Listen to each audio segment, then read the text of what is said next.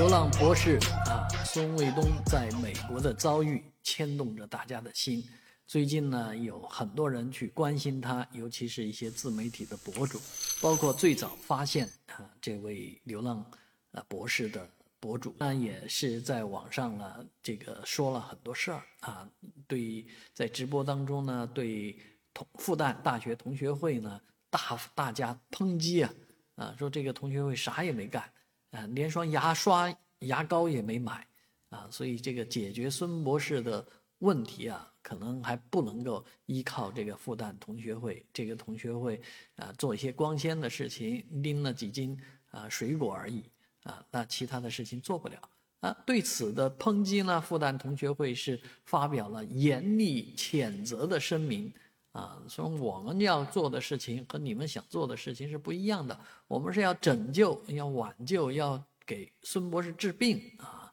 所以这里面有好多矛盾。那另外一位叫砸锅卖铁的这个博主呢，也在直播当中呢邀请孙博士吃了顿饭，还送了他五千美金，并且邀请他来工作啊，做他的翻译。但不管怎么说，目前对于这个孙博士的救助呢，网上已经形成两派，一派人呢是不想管他，另一派人呢，呃，管他呢带作秀，另一还有一派呢是